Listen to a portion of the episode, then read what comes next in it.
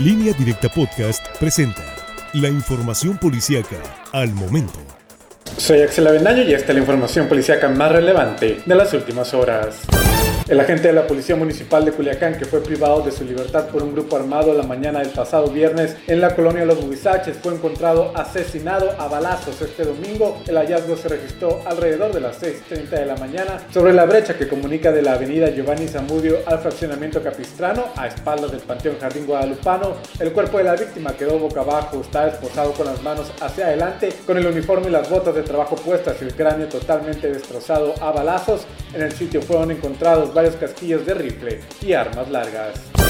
Un joven fue baleado durante la tarde-noche del domingo en la comunidad de Rancho El Mochiqui, municipio de Choix, luego de lo cual tuvo que ser llevado hasta un hospital en Los Mochis. El lesionado es César Israel N, de 21 años de edad, que dijo que se encontraba paseando en las inmediaciones del Vado cuando repentinamente escuchó un disparo y se sintió herido en su brazo izquierdo. El joven subió a su camioneta y se movilizó hasta el Hospital Integral de la Sierra en Choix, donde recibió atención médica primaria, pero posteriormente tuvo que ser llevado a una clínica en Los Mochis. Hasta el momento se desconoce quién o quiénes son los responsables.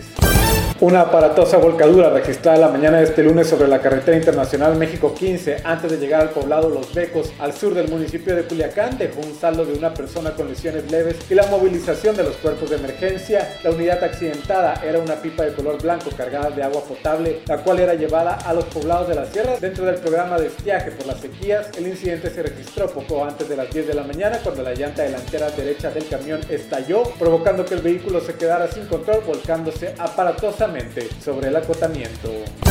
Un ataque de abejas dejó cinco personas lesionadas luego de que se encontraran reunidas en una casa del ejido primero de mayo en el municipio de Ahome. El ataque ocurrió a las 6.30 de la tarde de este domingo durante un convivio familiar en una casa del mencionado asentamiento en donde se encontraba por lo menos una docena de personas. Repentinamente cientos de abejas llegaron al lugar y comenzaron a atacar a los miembros de la familia dejando a varios heridos por lo que se solicitó una ambulancia de Cruz Roja la cual transportó a dos afectados a un hospital mientras que otros tres fueron llevados en vehículos particulares para ser atendidos médicamente.